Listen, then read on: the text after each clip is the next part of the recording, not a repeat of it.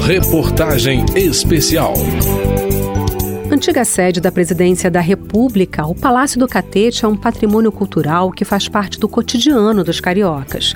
Os projetos do museu em que o palácio se transformou aproximam o acervo histórico de quem mora no Rio e dos turistas que visitam a cidade e são um exemplo de educação patrimonial, um dos caminhos para preservar a cultura e a memória do nosso país.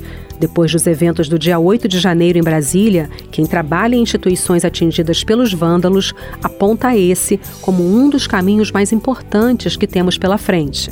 Eu sou Vera Morgado e educação patrimonial é o tema desse capítulo da reportagem especial sobre o impacto do 8 de janeiro na maneira como valorizamos nossos patrimônios culturais e históricos. Que a gente se sente como quem partiu ou morreu. A gente estancou de repente, ou foi o mundo então que cresceu? Naquele segundo domingo de 2023, vimos uma página triste da história da República no Brasil ser escrita diante dos nossos olhos. E assim, mais uma marca histórica vai integrar o acervo do museu dedicado à memória da República no país. Ramadan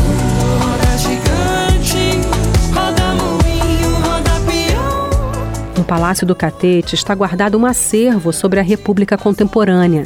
São materiais de campanha eleitoral, de posses de presidentes, conjuntos de presentes trocados entre chefes de Estado. E agora, o diretor do museu, o professor Mário Chagas, quer um item que marque o ocorrido na República no dia 8 de janeiro. Nós temos esse foco, nós queremos manter alguma coisa aqui com esse registro muito claro. Ainda não temos um objeto né? Mas queremos que ele venha para cá.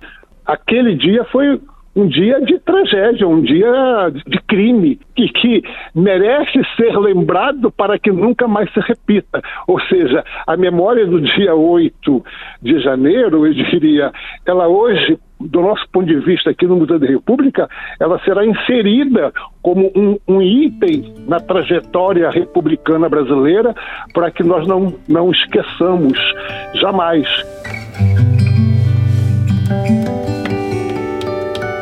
Quando a capital foi transferida para Brasília, o Poder Executivo passou a ter como sede o Palácio do Planalto, criado pelas linhas de Niemeyer para ser o local de trabalho do presidente da República. A sede antiga, carregada de história, recebeu a missão de guardar dali para frente as memórias dessa forma de governo que passou a vigorar no país com o fim da monarquia em 1889 e o Palácio do Catete tornou-se a sede do Museu da República. Mas seria apenas um local para guardar obras de arte? Segundo o diretor do museu, a construção do acervo e as ações desenvolvidas naquele prédio têm como meta fortalecer o sentido de nação e o respeito à democracia. E assim a gente começa a entender o conceito mais profundo de patrimônio cultural e histórico. O Museu da República ele poderia simplesmente se dedicar a história dos presidentes da República. Isso seria, seria bom, mas seria pouco. Né? Porque, na verdade, o Museu da República hoje, aqui no Rio de Janeiro, no bairro do Catete, ele está dedicado a trabalhar a República no mundo contemporâneo, né? a República em processo. Então, ele está interessado em cidadania, está interessado em direitos humanos, está interessado no povo que conforma essa nação. O museu tem uma tradição de grande visitação. Os lindos jardins são frequentados pelos cariocas no dia a dia, com espaço para levar as crianças, com feiras populares e muitos eventos sempre. Isso é uma forma de educação patrimonial.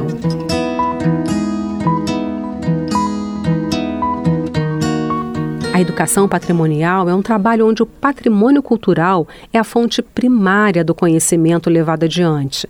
Ao ter contato direto com as manifestações da arte, é que se dá valor à própria herança cultural. E isso é a mais eficiente maneira de manter a preservação desses bens, que são únicos. Esse conhecimento é um instrumento poderoso para fazer a leitura do mundo que nos rodeia. E quanto mais repertório cultural, maior a capacidade de fazer essa leitura por conta própria.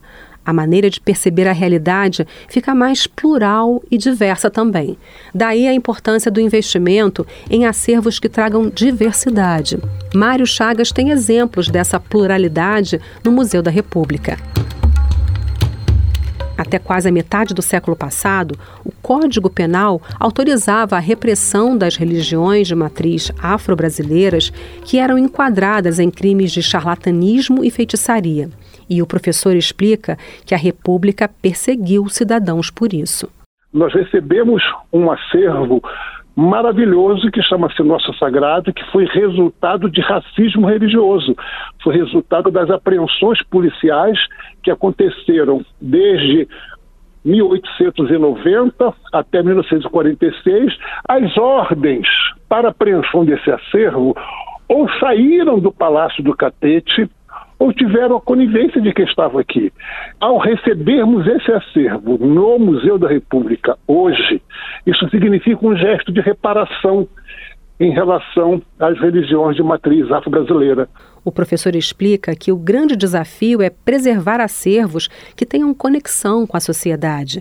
No caso do Brasil, um patrimônio marcado pela arte e a religião de diferentes povos, negros, indígenas e brancos. O diretor do museu trabalha num projeto de educação patrimonial a partir desse acervo, numa perspectiva antirracista, porque ninguém nasce racista, mas pode se tornar um.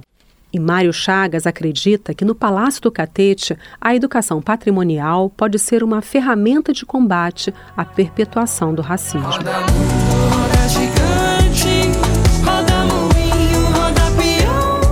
Legislativo, uma série de propostas desencadeou debate sobre mudanças nas leis que tratam de crimes contra o Estado Democrático de Direito e outros temas que surgiram a partir dos eventos no início do ano em Brasília.